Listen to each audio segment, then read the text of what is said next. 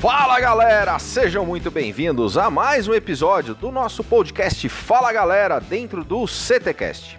E eu te convido a se inscrever no canal, ativar as notificações e acompanhar semanalmente o nosso conteúdo nas plataformas do Spotify, Deezer, Google Podcasts, Apple Podcasts, no YouTube e no site do CT Segurança. E eu conto com você para compartilhar esse conteúdo nos grupos de WhatsApp, no Telegram, nas redes sociais e incentivar os seus colegas a ouvir e participar junto com a gente.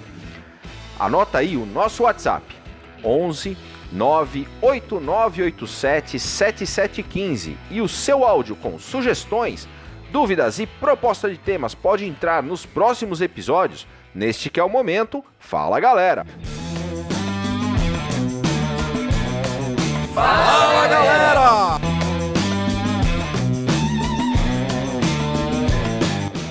Aqui é o Fernando Só da Performance Lab, grande Jefferson Barbosa da Azul Linhas Aéreas, parceiraço da Performance Lab já há alguns anos. Temos o maior orgulho de fazer parte dessa família. Convido a todos para assistirem este bate-papo com esse gestor de segurança de primeiríssima linha. Um abraço a todos. Olá, eu sou Kelly Góes, trabalho na aviação civil e estou aqui para falar do Jefferson. O Jefferson é um profissional com muito know-how, muito conhecimento na área de segurança na aviação civil. A segurança na aviação é dividida em duas partes, tanto security quanto safety. O Jefferson é security que é apoderamento ilícito, é uma série de atividades, mas não só isso, ele é preocupado com capacitação, ele é preocupado com conhecimento. Isso faz toda a diferença do profissional que o Jefferson é, que eu tenho a alegria de conhecer e de conviver com ele na aviação civil. Muito bom te ver aqui, Jefferson. Parabéns pelo teu, pelo teu conhecimento, pelo teu crescimento profissional. Olá, guerreiros do CT Segurança. Meu nome é Ademir Bertoni. Eu sou gerente regional aqui do grupo GPS na área de engenharia. Passei aqui para deixar um grande abraço aí pro nosso amigo Jefferson, grande amigo, companheiro, conhecedor de todos os detalhes aí da profissão, do que ele atua e um cara totalmente aberto aí para trocar ideias, apresentar soluções novas. Fica aqui meu abraço, meu amigo. Vamos junto.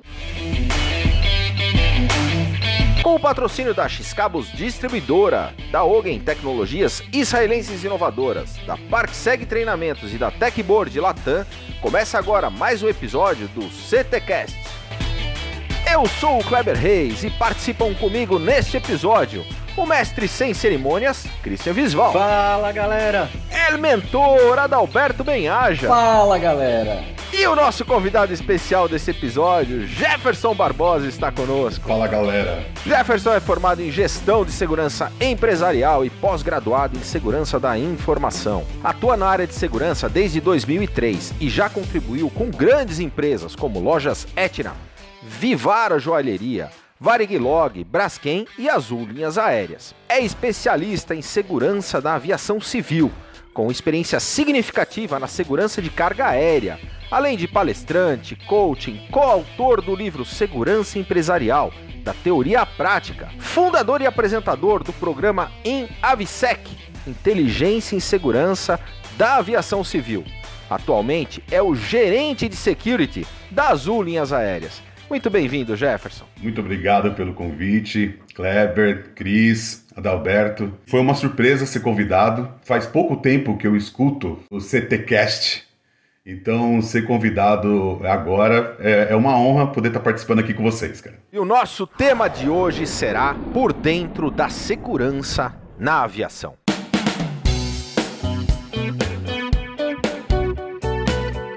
Jefferson, Antes de a gente entrar nesse tema, conta um pouco para nós da tua história, da tua trajetória. Poucos inicia na área de segurança, na hora que sai do colégio, falando, não, agora eu sei qual é a minha vocação, vou virar segurança, né? Mas diversas vezes eu brinco, mas essa brincadeira é real. Eu, desde pequeno, acho que com sete anos de idade eu fui atropelado. Tem uma música triste para colocar de fundo? fui atropelado. e a partir daquele momento minha vida mudou. Foi quando entrou um tenente, médico tenente no quarto do hotel fardado para olhar meu braço quebrado. Eu olhei e falei, cara, é sério que ele, ele vai pra guerra e ainda conserta as, as crianças no, no, no, hospital? E aí eu vi que ser militar era algo muito interessante também, beleza? Então o primeiro contato com alguma coisa voltado para segurança foi ali, que chamou a atenção, né? E outra, que é, é engraçado falar, mas é o filme O Guarda-Costa. Eu olhava e falava, cara, o Guarda-Costa, cara, era, ele tomava conta de uma cantora famosa, o cara era segurança pessoal. O que, que era segurança pessoal? Eu não sei o que é segurança pessoal que era um guarda-costa. Você sabe que com, com o Adalberto aconteceu a mesma coisa, né? Pelo porte físico dele, o pai falava, cara, você vai ser guarda-costas. É, só, só, teve um gap aí que eu não obedeci ele, mas ele falou isso. Quando mesmo. eu olho para você, eu vejo, ele tem o perfil de guarda-costa, né? É aquela pessoa que todo mundo olha e fala, eu gostaria dessa pessoa tomando conta da minha vida. Com certeza, eu acho que deve ser isso que seu pai viu quando você era pequeno. Provavelmente, provavelmente. Provavelmente, e, e, provavelmente. Vamos lá. E aí, com, com, o passar do tempo, né? Eu lembro que uma vez eu estava fazendo um cursinho daqueles profissionalizantes que tinha na esquina do bairro, da Microlins. Tinha vários cursos. Tinha curso de informática, profissionalizante em administração, departamento pessoal. E uma vez, na aula de departamento pessoal, ela falou assim: Eu gostaria que vocês fizessem um currículo e quanto vocês gostariam de ganhar. Eu deveria ter 14, 15 anos. E aí, nesse período, eu fui e coloquei lá que é, eu tinha curso, coloquei os cursos que eu estava aprendendo lá naquele, naquela, naquele momento e falei que eu queria ser guarda-costas e queria ganhar 6 mil reais na época. Todo mundo que foi passando e olhando, ela foi olhando, ela falou: olha, o seu cargo, que o que você falou, você nunca vai ganhar isso. Tinha gente que falou que queria ganhar o infinito, duas vezes o infinito. Tinha gente que falou que queria ganhar aqui, aquela coisa de, de, de adolescente, né? Que queria ganhar 15 mil reais, o outro não sei o quê, e eu coloquei 6 mil reais assim, porque eu achei que se é para ser o guarda-costa, quem é o guarda-costa? Não é o segurança da Whitney Houston? Então é isso que eu quero ganhar, 6 mil. Menos por isso eu não quero trabalhar. E ela olhou e falou assim: ah, você tem razão, é um salário que é possível. Não quer dizer que todo mundo ganha isso, mas é possível. Estava dentro de uma realidade. E aí eu fiquei com aquilo na cabeça, falei, poxa, será que dá mesmo para ganhar isso, né? Então, vamos lá. Ah, quando eu saí do, do colégio, eu aquele sonho ainda de ser militar não, não saiu da minha cabeça. E aí eu fui ser voluntário, eu não estudei, eu não tinha conhecimento de como ter uma carreira militar. Ah, então tá aí, né? Hoje, quanto mais a gente puder disseminar informação para o jovem, antes ele já vai conseguir tomar decisão na vida dele sobre a vida profissional. E eu não tinha isso, então o que, que eu fiz? Fui me alistei como todo mundo. Quando der 18 anos, eu vou me alistar lá no exército e vou querer servir. Então eu pedi para ser voluntário, passei o período de um ano de serviço militar. Foi quando eu falei, cara, não é aqui que eu vou ficar, não. Foi maravilhoso, realmente eu gostava muito daquela vida. Mas eu sempre tinha na minha cabeça assim, cara, eu não consigo só executar só fazer. Eu, te, eu tenho ideias, eu quero fazer outras coisas. E aí eu saí, tinha um amigo da família que era segurança e falou que pelo meu perfil eu poderia muito bem é, ser segurança também. Só que vamos lá, gente. Acabei de sair do serviço militar, a idade ainda não era uma idade para fazer um curso de vigilante. Então eu fui trabalhar ali como fiscal de informação, que era um porteiro, um controlador de acesso, ou sei lá quantos mil termos existe aí no mercado. E foi uma empresa terceirizada que prestava serviço para obra da primeira loja da Etna, ficava na portaria da obra. E aí eu, eu tinha uma boa postura, porque tinha acabado de sair da vida militar, aparentemente também né, uma boa aparência, é, para tratar com as pessoas. É, não que eu sabia falar bem e sabia escrever também não, mas eu tinha uma boa postura para estar trabalhando ali. E aí eu fui convidado já para ir trabalhar na central, que a central não era só é, uma central de segurança dessa loja Etna.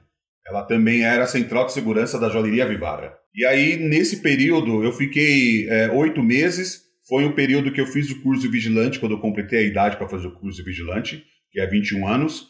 Virei vigilante, fiquei três meses como vigilante, respondendo pela liderança do, de todo o corpo de, de, de vigilantes lá no meu turno.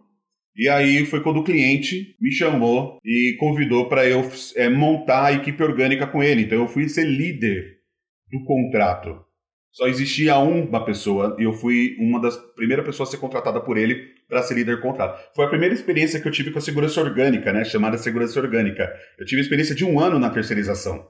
E é uma coisa que eu admiro demais a terceirização, porque é difícil prestar serviço. Mas eu fui pro, como cliente, virei cliente nessa história. E aí, trabalhando como cliente, eu passei ali quatro anos, mais ou menos, no grupo Telerina, que é o grupo que toma conta da Etna e da Vivara. Ah, durante a telerina, é, falando um pouco da formação já, né? Todo mundo que você pergunta que é vigilante, você fala assim, cara, o que, que você quer ser? O que, que você vai fazer agora, né? Quando você já fez o curso de vigilante agora? Não, agora eu vou fazer o curso de é, escolta armada. Por quê? Não, porque se você faz vigilância, você tem que fazer escolta, escolta armada. E depois, não, agora eu vou fazer de carro forte, agora eu vou fazer de VSPP. Então aquilo parece uma trilha de carreira. Não que não seja, o cara vai ganhar mais, é importante, o profissional, mas quando eu comecei a ver aquilo, eu falei, cara, mas eu vou. É sério que eu vou sair daqui da, da central e vou ter que trabalhar no carro forte para eu ganhar mais? É, é nisso que eu vou fazer? Eu posso fazer alguma coisa diferente? Seria interessante? Seria, mas não era o que eu queria, não era o que eu ia me sentir bem. Alguns amigos foram e se deram muito bem até hoje, é, gostam do que fazem, eu, eu valorizo demais eles, mas eu acho que eu não teria esse perfil. Acho que eu não levo as coisas tão sério para andar com um saco de dinheiro nas minhas costas né, carregando para um lado e para o outro. Então é uma coisa que me dava um pouco de preocupação, falar, será que eu vou conseguir fazer isso? Então, não, acho que eu não vou. E aí perguntava para um, o pessoal sempre falava um cursinho, cursinho, cursinho, foi quando eu comecei a pesquisar e descobri de uma tal graduação de tecnólogo, gestão de segurança empresarial. Aí fui procurar saber onde tinha. Tinha um, esse curso, é, como eu ficava ali na região do Morumbi, esse curso estava sendo disponibilizado próximo do Américo Brasiliense, Granja Julieta, né, ali, né, na Unibanda Granja Julieta. E aí eu fui conseguir é, um amigo que hoje trabalha comigo também, foi junto, a gente fez o vestibular é, e entrou nessa graduação de gestão de segurança empresarial. Eu, não, eu não tinha nem imaginado, eu não imaginava nem fazendo faculdade. Mas aí eu fiz a faculdade de gestão, lá eu conheci pessoas que estão hoje no mercado, que são referência no mercado. Consultores, grandes gestores, pessoas que estavam lá dentro, que trabalham em grandes empresas, que trabalhavam na época em grandes empresas. Então aprendi muito vendo aquelas pessoas. Os professores também hoje são referências no mercado, seja na segurança pública ou na privada. Então, assim, foi, é, uma, é uma experiência muito boa para quem entra na área de segurança fazer o curso de gestão de segurança. Foi lá também que eu escutei o pessoal vindo batendo na porta para convidar você para fazer parte da BSEG. Tinha acabado de ser criada a BSEG. E eu olhava, olhava aquele pessoal e falava: "Ah, não vou entrar nessa não, você é louco, não vai dar certo". eu não acreditava naquilo. O pessoal batia na porta, "Não, eu sou da BSEG". Eu falei: "Ah, não, não vou nessa não". Eu com o pé atrás falei: "Não vou nessa não". E aí passou o tempo. E aí eu saí da telerina, como eu comentei, fiquei um mês preocupado, né? E agora, o que, que eu vou fazer?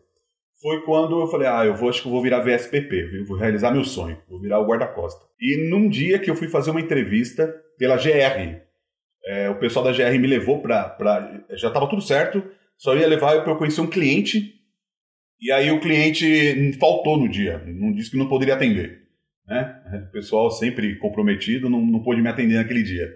E aí eu fui levado, é, eu recebi uma ligação para ir trabalhar na Varig Log, foi o meu, meu primeiro contato na aviação. Passei ali como supervisor, coordenador, responsável pela segurança da empresa. Fiquei três anos, terminei minha formação ali, aprendi muito sobre a segurança ali também. Saí da Varig Log no momento que ela já estava praticamente fechando as portas, infelizmente.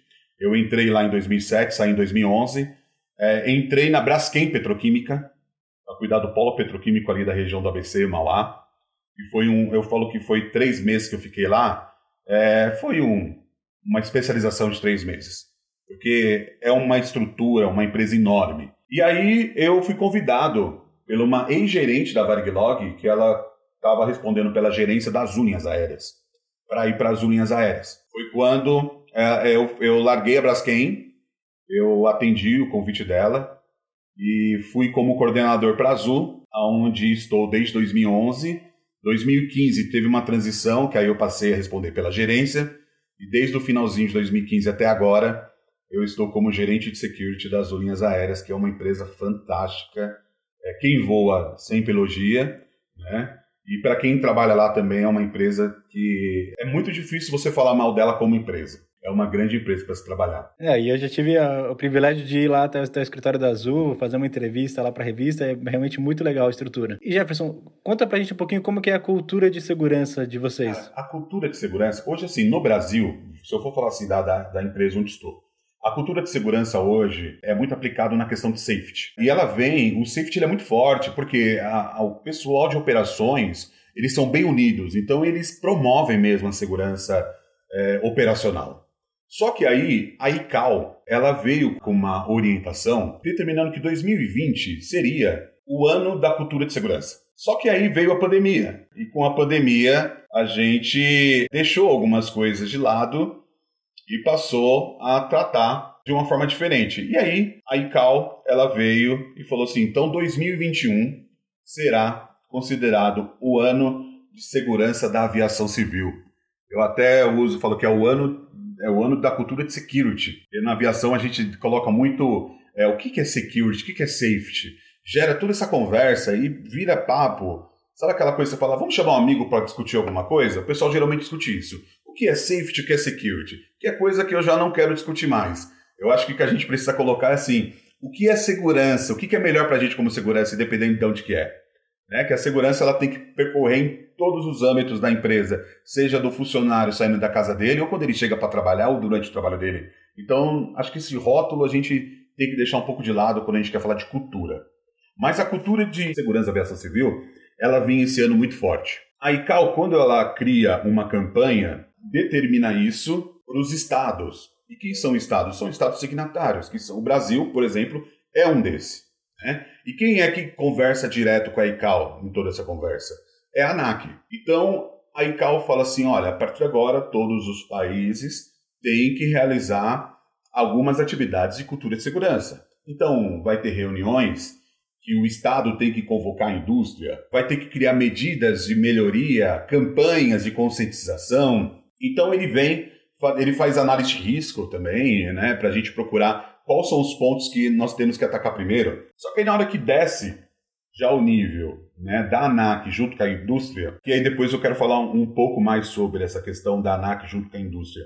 Mas assim, quando desceu esse nível, a gente se conversa muito e aí começa a criar o que, que a gente vai fazer aqui no país. Então, primeiro, quando a gente começa a falar da cultura de segurança, isso é uma cascata que vai descendo do Estado para a indústria, aonde o que é importante se falando da cultura de segurança, é como que você vai levar a palavra da segurança para todos. Parece até coisa de igreja, né? Como que eu vou levar minha palavra para todos? Então é mais ou menos isso. O pastor Jefferson teria a missão. eu, sempre, sempre pensei em ser radialista agora que eu tô aqui no podcast. É, tem a voz, hein? É. Não, já tá meio parecido com o Clebão. Ah, eu tá queria só, falar assim, não diga alô, diga bom assim. dia, Jefferson Barbosa. Era minha amiga do rádio. E aí. quando você quando você começa então pregar a segurança, né? É interessante que você leve o recado realmente que você quer dar. Então assim, o que a segurança tem para oferecer? Como que eu vou levar isso para todo mundo? O que eu tô falando não é o que o Jefferson faz dentro da empresa dele. É, não é que o Jefferson tá trabalhando perfeito, mas é o que eu acredito que deve ser feito e é o que eu vejo como conteúdo que está sendo trazido hoje que é o que é, é o necessário. Então você tem que criar ali uma forma de como você vai levar a informação de segurança para todos. E a informação de segurança não é só para aquele cara na ponta. Não é você ir lá e só falar para o vigilante: olha, vigilante, a segurança é assim, hein? Vamos colocar em prática. Não. É você chegar no cliente interno, que não é da área de segurança, e falar para todos assim: olha, a determinação de segurança, a política de segurança, o procedimento de segurança é assim. E eu conto com você para que isso seja executado. Porque se você deixar de executar sua tarefa, a segurança vai ser comprometida. Uma coisa que eu discuti muito em reuniões no passado era quando eu era chamado para reunião de indenização de carga e me colocavam numa sala de reunião e falavam assim: olha, sumiu tal volume, roubaram isso, furtaram, avariaram. O que o security vai fazer, Jefferson? Cara, eu parava e falava assim: eu não sei o que eu vou fazer, porque eu não tenho segurança para fazer o recebimento da carga para o cliente, eu não tenho segurança para carregar a carga até o pallet, eu não tenho segurança para transportar, para pilotar a aeronave, eu não tenho, eu não tenho segurança para nada disso. Então não é a segurança que tem que tomar conta da carga, eu tenho que tomar conta dos processos e do patrimônio. Talvez a segurança da aviação civil ela tem que inspecionar para que não tenha nada de risco dentro da caixa, dentro do volume, dentro da carga. Mas a gente não faz esse tipo de trabalho. Não é a gente que carrega, não pode colocar a culpa em cima da segurança. O que, que a segurança vai fazer? Agora, vamos criar um plano de ação junto, identificando quais são as falhas e ver como treinar a equipe operacional no que pode ser melhorado, é aí que a cultura de segurança entra. Como que você vai fazer um trabalho de conscientização com todo mundo? Né? Então, na hora que você pega o que existe, ah, o legal da aviação é que praticamente já está tudo escrito. Então, eu tenho que pegar aquilo que está escrito, trazer da realidade da empresa, disseminar para todos da empresa. E aí, quando você faz isso, você tem que fazer meio que um monitoramento depois de tudo isso. Como? A reação do pessoal quando está em treinamento, como isso está sendo visto nas auditorias, pegar esses resultados da qualidade que é visto em auditoria, testes, é, inspeções, fazer uma análise de risco por dentro disso, ver quais são os pontos que você precisa intensificar para melhorar tudo aquilo e aí volta todo o ciclo novamente. Você tem que ter uma campanha de reporte madura para as pessoas. Você está falando o que você precisa, o que não pode fazer. E as pessoas precisam falar para você: olha, eu estou vendo que o meu amiguinho aqui do lado, ele não está muito legal, não. Ele está preocupado, ah, principalmente nesse momento de pandemia onde as pessoas estão preocupadas de perder emprego a todo momento. Então, assim, não é que o cara é ruim, é que ele está tão preocupado que ele está deixando as coisas passar. E aí, o que, que você vai fazer? Você pega e informa a área de segurança. Olha, tem alguma coisa que está fora do comum aqui, está acontecendo isso, isso, isso. Aí você, a gente vai analisar tudo isso. Mas o seu coleguinha, se ele está fazendo as coisas erradas, você fala para a gente, a gente vai olhar. Não é dedo duro é uma preocupação que você tem. O seu amigo pode ser o elo mais fraco naquele momento porque ele está psicológico abalado. Eu não quero falar do cara que está errado, porque o cara que está errado é outra história. Ele está errado, pronto, a gente tem que falar e tem que tomar conta. Tem que ter uma ação mais enérgica. Mas a gente está pensando em tudo na questão que tem um fluxo do processo, as pessoas estão trabalhando e caso tenha algum problema, a gente tenha que agir sobre aquele problema. Então, assim, a cultura de segurança ela está vindo para falar para todos Vamos fazer uma conscientização, vamos criar um fluxo de processo, vamos ter uma forma de comunicação do pessoal da ponta para quem está na gestão. E aí você consegue ter uma segurança mais madura dentro da empresa. E tirar aquele histórico, né, Jefferson, de só te chamar depois que o problema aconteceu, é mesmo, né? né? É Trazer para a cultura preventiva. É né? isso mesmo. A cultura preventiva ela vem muito no, no, safety eles agem mais dessa forma, até porque assim eles trabalham muito com homem máquina. Então, se o piloto ele está com algum fator que pode gerar um risco, ele pode causar um acidente. Se o cara da manutenção está preocupado e não está trabalhando direito, ele pode fazer algo numa aeronave que vai danificar a máquina.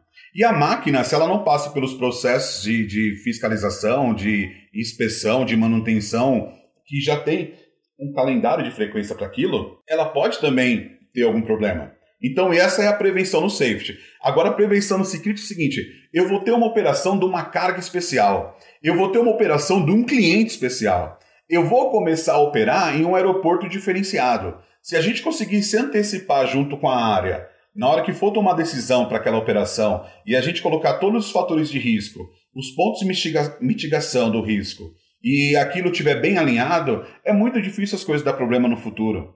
Né? Tá todo mundo amarrado, todo mundo conversado. Jefferson, e você até comentou, falou da ANAC, né? Às vezes a gente, dentro do segmento de segurança, sente a falta, às vezes, de algumas não regulações, né? Embora a gente até curte, eu particularmente sou partidário de o um mercado se regular, mas a gente sabe que existe uma base que precisa ter um regulador ali e às vezes a gente sente essa necessidade dentro do segmento de segurança. Agora, dentro da aviação, né, onde security e safe passam a ser uma única coisa que realmente, como você abordou, é o que faz sentido, como é essa relação entre o regulador, né, quem, quem, quem deve regular, e a indústria?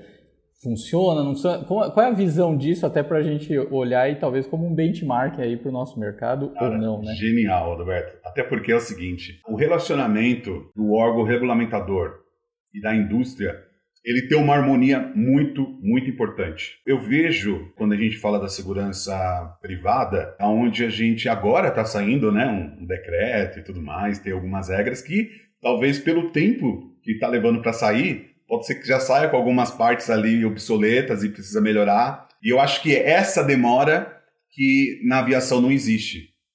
Não quer dizer que tem, tá tudo certinho aqui na aviação, não, tá? É o que eu digo que não existe porque o grupo de security que faz a gestão dessa área na ANAC, ela tem reuniões com a indústria periódica, ela conversa muito com a área de infraestrutura, com a área da Polícia Federal, também com a aeronáutica. Porque se você pegar a, onde estão tá as, proteções, como empresa aérea, você tem a responsabilidade da sua aeronave, dos seus passageiros, da carga. O aeródromo, de todo de toda aquela operação dentro do seu patrimônio, né? Eu não estou diminuindo o aeródromo porque eles têm responsabilidade demais, demais. Só estou dando uma resumida aqui, que é muita coisa mesmo. Então, assim, a proteção ali do aeródromo, do patrimônio dos seus clientes lá dentro, né? Enquanto em solo, nós somos responsáveis pela operação, mas quem é a polícia responsável pelos aeroportos é a Polícia Federal. Ou, na sua ausência, de alguma autoridade que tenha convênio com a Polícia Federal. O que seria isso? A Polícia Federal pode chamar a Polícia Militar de algum estado e falar: olha, eu não tenho condições de fazer a segurança do aeroporto. A historinha seria mais ou menos isso. Você pode vir fazer a segurança desse aeroporto? A Polícia Militar fala: lógico, Polícia Federal, por que, que eu não vou? E aí eles conversam ali e, e criam uma proteção para aquele aeródromo. Mas quando sai do solo, quem é que toma conta ali em cima? Então a aeronáutica está envolvido isso que faz toda a proteção do espaço aéreo. Então existe uma sinergia entre essas, essas entidades, esses órgãos, para que tudo flui. E aí, quando você tem, por exemplo, puta, a gente está falando que tem uma legislação que não faz sentido. Precisa mudar. Vamos imaginar que a gente está falando que o processo de segurança ele deveria ser sempre feito por um funcionário registrado como segurança, que a gente chama que é o APAC, que é o Agente de Segurança da, da, Aviação Civil, que para ele exercer aquela função, ele tem que ter o curso, o básico AVSEC, que é homologado pela ANAC, e todos os processos de segurança tem que ser ele que vai fazer. Só que a gente tem vários processos de segurança que ele está no meio da operação. Né? Então, pô, já pensou, e tudo que você. Não, aqui tem, aqui tem que ser segurança. Ó, não, agora nesse ponto tem que ser um profissional de segurança. Então, o que está aberto? O cara que executa a função, não necessariamente ele precisa ser o funcionário de segurança, mas ele tem que ter o curso de capacitação. Então, ele vai exercer uma atividade que é considerada uma atividade de security e ele tem que ter aquele curso de capacitação. Lógico, na descrição de cargo dele tem que estar tá apontando que ele exerce aquela função? Sim. Tem que estar tá apontando que ele tem que ter aquele curso? Sim, tem que estar tá apontando. Mas é uma, é uma flexibilidade que existe. E a ANAC, ela pensa assim, ah, o que está escrito é como deve ser feito. Só que você pode ter medidas adicionais ou medidas equivalentes. Então eu falo, você pode fazer é, uma revista dessa forma. Aí você chega com uma tecnologia muito melhor, que ela é equivalente, às vezes até melhor, e você fala para a ANAC, olha, eu faço assim, assim, assim, porque meu aeroporto é melhor eu fazer assim. E você vai escrever um documento para aquilo e vai mandar para a ANAC. A ANAC vai olhar e falar assim, cara, para mim tranquilo, você está atendendo tudo que eu quero. Vai e trabalha. Ou existem reuniões que a gente começa a apontar, a ANAC vai, passa por revisões, é, reuniões internas e acaba mudando. Então, se, se, a gente for pensar que a ANAC ela está desde 2006, eu acho que é isso, que ela está comemorando aniversário aí de 15 anos. E aí, desde 2006, a gente teve mudanças demais da legislação. Né? Por exemplo, agora está mudando a RBAC, que é o, regula o regulamento brasileiro, o, a 107 108. Uma trata de segurança dos aeródromos e outra trata da segurança da empresa aérea. Mas a gente teve uma revisão não tão longe. E aí, quando eu falo tão longe, pode ser dois anos atrás, seis anos atrás. Porque isso não é longe, perto de tudo que a gente vê da segurança fora disso onde tem coisa que deve estar escrito 15 anos, 20 anos. E a gente ainda segue alguma legislação daquele tipo. Então, esse, esse relacionamento da, das entidades é interessante, é um ponto que valeu Adalberto ter puxado, porque é algo que a gente vale a pena conversar. É até bom, até para mostrar que às vezes a gente só reclama. E para reclamar, eu acho que a gente não precisa reclamar é, para todo mundo. Porque na hora de reclamar, a gente vai reclamar na reunião com, com, com a ANAC também, com a Polícia Federal também. Mas o bom da gente mostrar é que existe essa sinergia entre a segurança. Né? Porque a aviação não dá para ser feita sem essa sinergia. Momento mergulhando no conhecimento. Jefferson, a indicação de um livro, ou um filme, ou um documentário que você recomenda para os nossos ouvintes. A gente teve oportunidade de ler muita coisa e assistir muita coisa que agregue valor na nossa vida profissional. Confesso que eu sempre tive bastante dificuldade de concentração para leitura. Então eu evito pegar coisas muito longas para ler, porque realmente eu vou começar a ler, vai dar 10 páginas, 20, 30, eu vou arranjar outra coisa para fazer. Então eu tenho que pegar coisas que me ajuda a, a, a, a entreter. E aí uma coisa que eu, eu não vou falar nem que eu li, porque eu, eu ouvi, eu coloquei o, o audiobook do livro O Milagre da Manhã. Não é um livro técnico, ele não é um livro de segurança, ele é um livro que ajuda, eu posso falar até que veio mais nessa linhagem de coach, que algumas pessoas têm bastante preconceito, eu não tenho. Eu, quando eu fiz minha formação de coach, foi algo que é, realmente foi transformador. Algumas dicas que você sabe que é, funciona, mas você não sabe como estruturar. É né? você guiar o seu caminho. E aí, o livro O Milagre do Amanhã, por que, que eu, eu indico ele? Eu vou usar agora a pandemia. Foi antes da pandemia que eu, que eu tive o contato, mas principalmente na pandemia. Às vezes você está trabalhando em casa e dá oito horas, a sua, você olha, pelo menos eu sou assim, olho na agenda, que horas é minha, minha primeira reunião? A minha primeira reunião é 9 horas da manhã. Ah, então não precisa acordar muito cedo, né? Vou acordar ali 10 para as 8, dá tempo de tomar um café, dá, até a reunião tá tudo muito, tudo muito bem. E aí, nesse livro, ele ensina você colocar diariamente coisas que você tem que fazer. Então eu, eu comecei a acordar mais cedo, eu para poder fazer atividade cedo mesmo, tirar um momento de meditação. E, e até teve uma palestra do Abílio Diniz que ele fala meditação, ele pode ser qualquer coisa.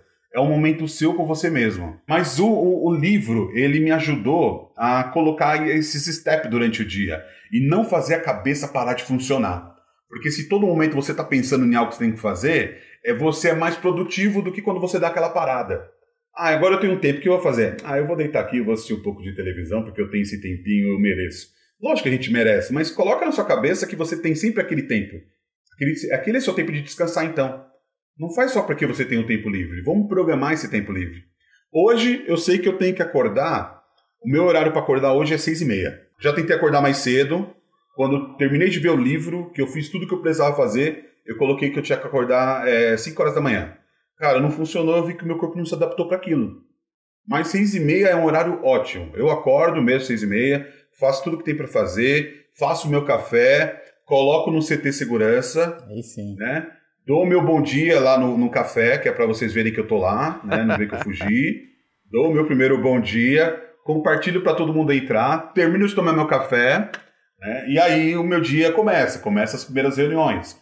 Mas assim, é um livro que, de verdade, se vocês tirarem um momento para ouvir, igual eu fiz, que para mim foi mais fácil, que eu ouvi ele em todo momento, né? Então foi mais rápido. Ele dá um, algumas ideias muito bacanas de como você vai levar é, seu dia. Isso realmente é muito legal. Na hora que a gente tem, começa a, a, a colocar as coisas numa rotina, isso já entra no automático e vamos pro dia a dia. A gente complica muito. E não adianta. Eu vou sair daqui, eu vou fazer a mesma coisa errada que eu sempre fiz.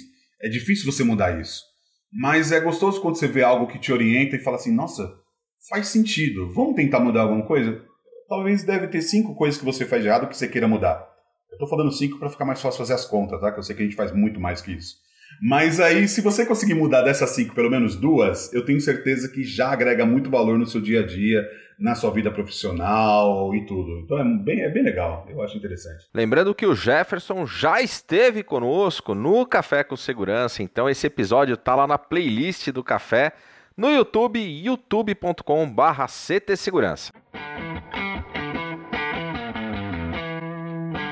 Momento Passo do Gigante. Jefferson, Passo do Gigante é aquele ponto de inflexão, aquele momento da sua vida pessoal ou profissional em que você teve que enfrentar os seus medos e dar do mergulho que a gente chama do Passo do Gigante.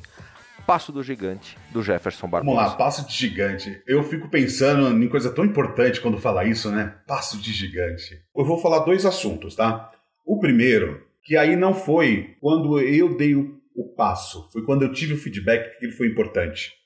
Porque realmente o feedback de, do, do, do, que eu vou falar, eu acho que teve mais é, efeito na minha vida do que a minha própria ação.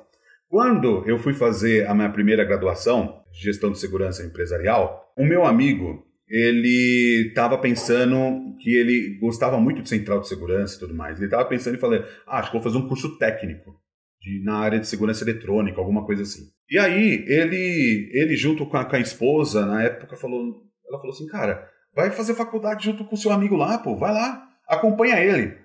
Só que eu tinha ele como referência profissional e como pessoa eu achava ele muito inteligente. É, ele é disciplinado. E eu, cara, sou desorganizado demais.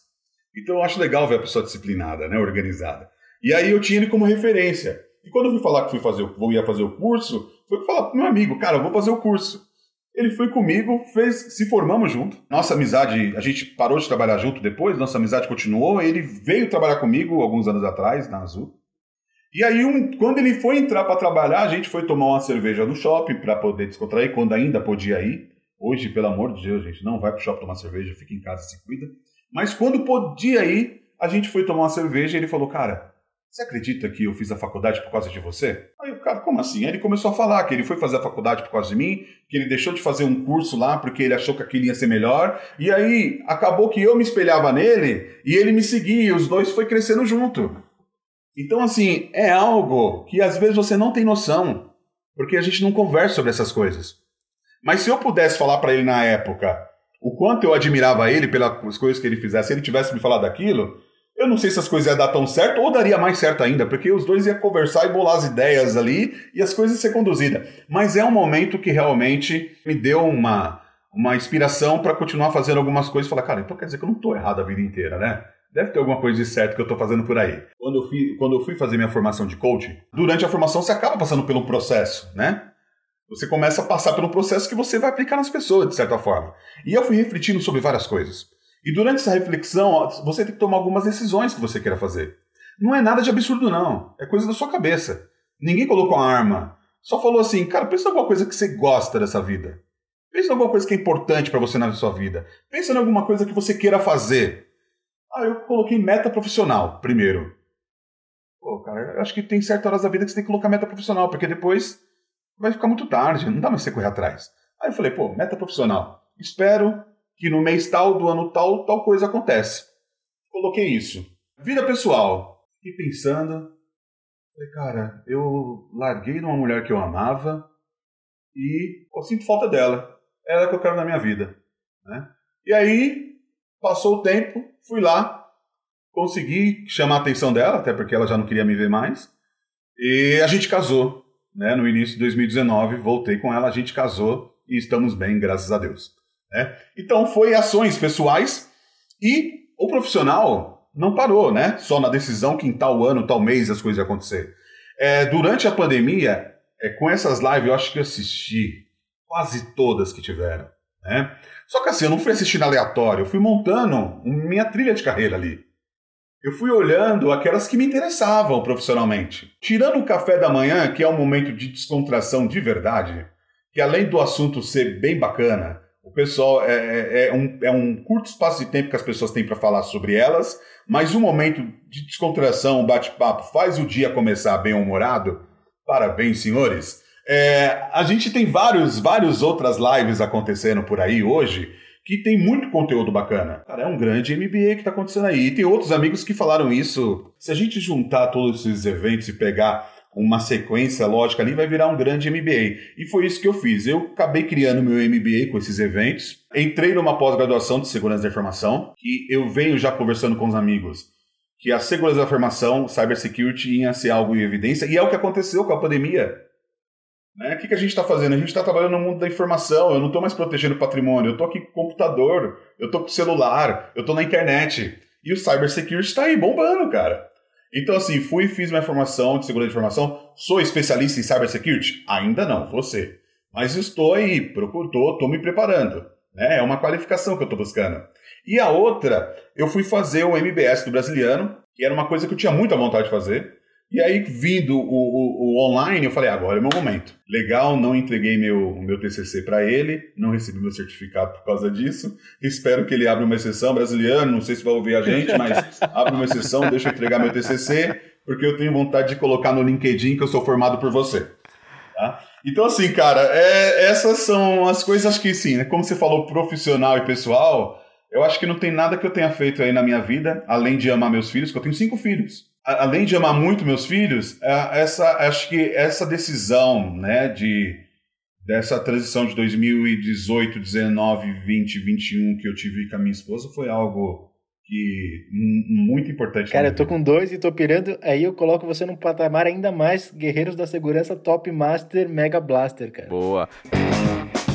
Momento mergulhando de cabeça. Jefferson, quando a gente fala que a gente vai mergulhar de cabeça, é que a gente vai fazer com todas as nossas energias. É que a gente vai fazer de verdade. Pode ser um projeto pessoal, um hobby, fora do trabalho. No que, que o Jefferson mergulha de cabeça? Cara, ultimamente, fora do trabalho, eu posso falar assim que fora do trabalho é saindo da onde eu sou contratado hoje para trabalhar, né? Porque os meus projetos pessoais hoje tá muito voltado também com a vida pessoal e com a cultura de segurança, que é uma coisa que eu tô levando muito a sério. Então, hoje eu tenho o meu projeto, que é o InhaVisec, que são programas online que vocês já até divulgaram em alguns canais, obrigado. Só que assim, o InhaVisec ele é um trabalho que é, é para ser aberto mesmo. Né? Não, ele, por enquanto, não penso nele como um negócio. Por enquanto. Mas eu tenho um projeto que é algo que eu vejo como. Ele, ele cai para o profissional, mas ele entra para o pessoal de uma forma que me arrebete da, da falta de informação que eu tive quando adolescente para me desenvolver na área profissional. É, porque até então eu só tinha sido office boy, é, tinha ajudante em tal lugar, ou algo assim, né? É, é, operador de telemarketing, foi acho que onde eu fiz mais sucesso por causa da minha voz, né? É, ia cobrar as pessoas e sempre deu resultado nisso. E então, assim, são coisas que eu fazia. E eu falo, cara, o que eu posso aprender mais? E aí tem um projeto que tá, tá engatinhando, que ele chama Segurança Carreira de Sucesso. Eu já falei isso com tanta gente, amigo meu, e eu começo a vender a ideia para todo mundo, para ver o que todo mundo acha. Converso com um amigo do bairro, meus amigos, vamos tomar cerveja. Ó. Cara, mas antes de abrir a cerveja, olha essa ideia, o que, que você acha? E eu começo a falar sobre a ideia segurança e carreira de sucesso para todo mundo, porque eu acho que é algo que vai dar certo, que é um ponto que eu vou falar para todo mundo assim. Quando você for entrar, se eu for falar da segurança da aviação civil, qual que é o primeiro passo? Cara, o primeiro passo é você saber, os, o, você ter os cursos homologados, porque sem o curso você não vai entrar numa atividade inicial no aeroporto. Mas você pode entrar em outras vias administrativas, como um analista júnior, um analista pleno, um analista sênior, que não necessariamente você precisa ter os cursos homologados, até porque você vai gerar atividades administrativas para uma área de segurança. Então, tem vários caminhos para alguém poder entrar para trabalhar numa área de segurança, seja lá qual indústria for. Pode ser na aviação, pode ser na portuária, pode ser no cybersecurity, pode ser no centro logístico como prevenção de perdas, que é uma área fantástica. Então, assim, é algo que eu me dedico muito. Alguns anos atrás, se vocês me perguntassem nisso, eu achava que eu ia ser jogador de futebol americano por muito tempo. Eu joguei futebol americano durante oito anos. Cara, adorava jogar futebol americano. É, era um assunto que eu falava o tempo todo. É, parei de jogar, uma que o corpo não aguenta, você tem que realmente praticar muita atividade física e eu já não estava conseguindo mais. E outra que você viaja demais, final de semana e tudo mais, e pô, com filho, esposa, trabalho, chega uma hora que você fala, cara, tem que me dedicar. Né? É, tô na idade que tem que se dedicar ao trabalho ainda, mas também tô com a idade que eu não posso deixar minha família de lado. Então, vamos se dedicar nos dois, trabalho e família, e deixa essa área de, desse lazer que era o futebol americano, que ocupava muito tempo e exigia muito do físico, para depois. Né? Não que não tenha cuidado físico, tem que cuidar do físico. Eu cuido? Não, não cuido. Mas eu indico todos que cuidem, tá? o Jefferson, é, e aí fazendo um outro paralelo com o mercado de segurança, é, é, obviamente com a segurança na aviação.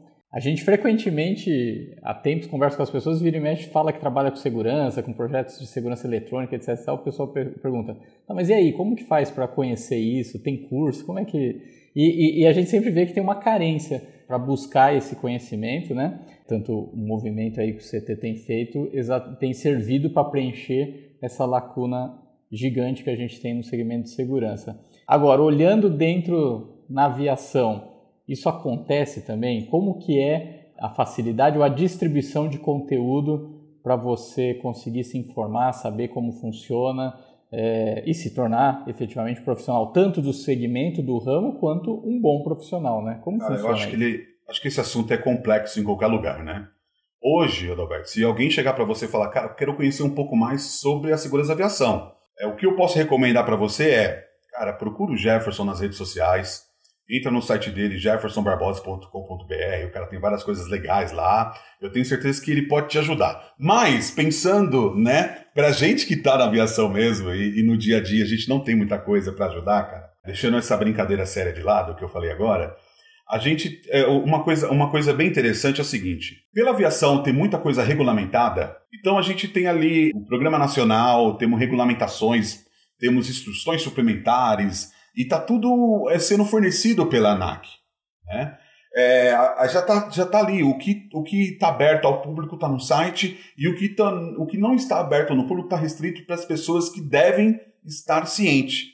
Só que tem muita coisa que fica fechado entre um grupo muito seleto do setor. Se alguém da ANAC, Polícia Federal, amigos da indústria estiver ouvindo isso, e eu tenho certeza que eles vão ouvir em algum momento, não é uma crítica para vocês, é uma crítica para todos nós da indústria. Né?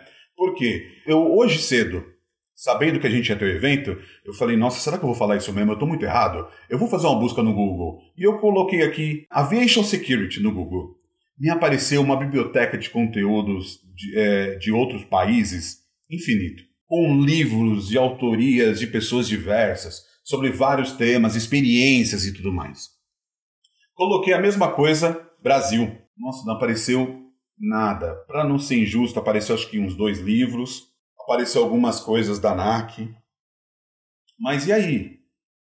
Aquele cara que está no aeroporto, que você fala assim, você precisa se dedicar mais, hein? Você precisa estudar mais, você precisa evoluir mais. O que, que você vai falar para esse cara estudar? O que, que você vai aprender mais? É, é lógico, o cara ele pode buscar conhecimento em outras coisas. Puta, o cara pode ser um ninja do Power BI hoje. O cara ele pode é, saber escrever, colocar dentro um documento de acordo com a BNT. O, o cara ele pode ter atribuições muito interessantes para administrativas que vai a, agregar na vida dele. Mas ele não, é, na aviação está restrito. Até entre os profissionais gestores. Quando a gente senta para conversar, é, e a gente conversa muito, tá? É, por exemplo, os, os pares de empresas aéreas, a gente é muito amigo. Amigo de, de, de grupo de WhatsApp, amigo de trocar experiência, amigo de sair para jantar, tomar cerveja junto. É, é, esse tipo de amizade que nós temos. Né? Não só nas reuniões oficiais, a gente tem esse ciclo de amizade, por quê? Porque é importante a gente estar tá próximo um do outro, porque na hora que acontecer um problema com um, o outro vai ajudar também. Só que até nesse momento, na hora de conversar, se a gente tem alguma coisa de trabalho para falar, a gente fala sobre as coisas técnicas. Só que um trabalho que um pode fazer, que está fazendo para a equipe, que pode ser um case de sucesso para o outro na outra empresa, a gente geralmente não conversa sobre isso e a aviação não, não fala. Algum relato interessante que possa vir como um e-book, um artigo um livro, que as pessoas tragam boas práticas dessa atividade. É, não tem. É, então eu não sei porque se as pessoas ainda não é, não se interessaram em colocar no papel as suas ideias ou trazer as suas experiências, mas isso falta para a gente hoje. Esse trabalho que eu venho fazendo, né, de programas online, vem muito de encontro com o que eu vejo de vocês, que eu sigo como exemplo no CT Segurança, é você trazer para as pessoas as experiências de quem está aí. Vocês querem ver um negócio legal? Interessante, na verdade, né? Margarida Medrano. Sabe quando eu tive contato com ela a primeira vez? Eu tive contato com ela quando eu era da Telerina, quando a gente foi contratar a Gocil como empresa de vigilância. E ela apareceu como gerente da área comercial. Ela chegou, cara, ela dava uma aula em qualquer segurança lá, né? Era comercial, mas dava uma aula na gente. Esse foi o primeiro contato que eu tive com ela. E aí, se eu chegasse para outra pessoa que não teve contato com a Gocil, ninguém ia saber quem era ela. Ela era muito conhecida, mas eu não estou falando do ciclo de liderança, de gestor, tá? Eu estou falando com o pessoal que estava do meu lado ali talvez um, um líder, o, o vigilante, ninguém ia saber. Né? Agora, com a oportunidade, olha quanto tempo depois, né? Com a oportunidade desses eventos online, a gente consegue levar o conhecimento que ela tem, que é riquíssimo, para pessoas que nunca nem sonharam com a área comercial, talvez. Que nem sabe que isso é um ramo de trabalho dentro do, do, do, de uma profissão de segurança. A área comercial, ah, Pô, mas se você conhece segurança, você conhece. Pô, você vender o que você conhece deve ser a melhor coisa possível. O cara que vende cerveja vai vender segurança? Pode ser, pode ser, talvez. Mas ele conhece? Hum, não. Pode ser que ele tenha um pouco mais de dificuldade do que o cara que domina o assunto. Então, a mesma coisa eu falo para quem está na área de segurança. Vamos trazer conteúdo para o pessoal que está aqui, vamos desenvolver a equipe. Se a equipe tiver melhor, bem desenvolvida, o nível vai subir demais o nível vai estar tá lá em cima da segurança. E a segurança no Brasil, ela é excelente. Por que, que ela é excelente? Porque a gente tem problema diário em todo lugar. A gente tem aqui quadrilhas, grupos organizados, É, temos é, invasão em áreas críticas, que nem tivemos aí no passado, sem citar nenhuma, não preciso disso.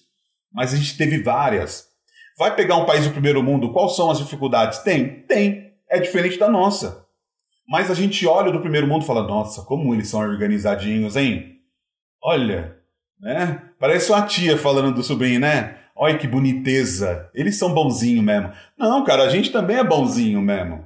A gente tem uns, uns profissionais de segurança é invejáveis para qualquer um do mundo, né, que tem experiência internacional também. E nós temos bagagem para colocar isso no papel. Talvez a gente não saiba ainda como colocar. Então, pô, vamos tentar fazer um trabalho desse, né? Falar, pessoal, vamos, vamos criar aqui como colocar no papel?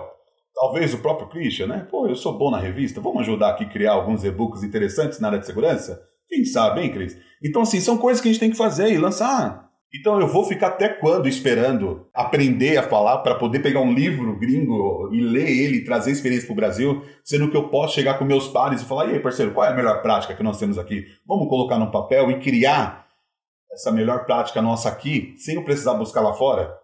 Porque os riscos de terrorismo que tem lá fora é diferente dos riscos que nós vamos ter de invasão de área crítica aqui, e é o que você tem para oferecer no Brasil que eu quero ouvir. Não é só lá de fora. Lá de fora é interessante como case mas geralmente não é o que eu coloco em prática. Então, quando, Roberto, quando eu falo de, desse trabalho, de, de, de falta de, de conteúdo, é, é, seja ele escrito, seja ele online hoje, né, aulas, cursos, hoje a gente tem cursos homologados, tem cursos diferentes, não tem curso de especialização. Então é isso que eu espero que a gente consiga ir trazendo aos poucos. Eu estou me esforçando para começar a trazer algumas coisas assim. Eu tenho certeza que outros amigos, outros amigos também têm. Mas eu acho que com isso a gente vai desenvolver e vamos elevar o nível da segurança da segurança da aviação civil no Brasil, que é muito bacana. Jefferson, quem quiser entrar em contato com você, faz como? Entrar pelo jeffersonbarbosa.com.br. É um site que eu criei para colocar alguns conteúdos que eu estou criando. Está começando, né? O site foi criado, praticamente colocado no ar as duas semanas atrás, alguma coisa assim. Ele tem alguns artigos, ele tem todos os links das redes sociais. Então, pô, entra no LinkedIn, é o lugar que eu mais fico, é o LinkedIn. Entra no Instagram, posto muito eventos de outras pessoas no Instagram também. Inclusive do CT Segurança, eu sempre coloco no Instagram, vou lá, divulgo. Eu tenho uma amiga chamada Kelly Góes, que, cara, ela tá fazendo evento diário também, vocês não têm noção. Ela, Inclusive, ela mandou o tá, desafio tá, pro Kleber e ele ainda não fez, hein? Tá, tá devendo. Pô, cara, que isso. Ela me mandou já as fotos do prato com rapadura pro desafio ah. Guerreiros na Cozinha. Mas ela falou: Kleber, eu não posso postar porque eu tô com lives diárias, tô gerando tanto conteúdo que eu não consigo colocar agora, mas ela vai colocar, Cris. Não, eu tô querendo ver o teu desafio, que ela desafiou e você não colocou. É isso aí. A gente tem vários desafios pro Kleber. Eu não sei por que vocês fogem tanto de cobrar as coisas dele, mas um dia eu vou descobrir. Jefferson, super obrigado pela sua presença aqui no CTcast, no nosso podcast. E obrigado para você na audiência. Nos vemos semanalmente com episódios inéditos aqui no Fala, Fala galera. galera.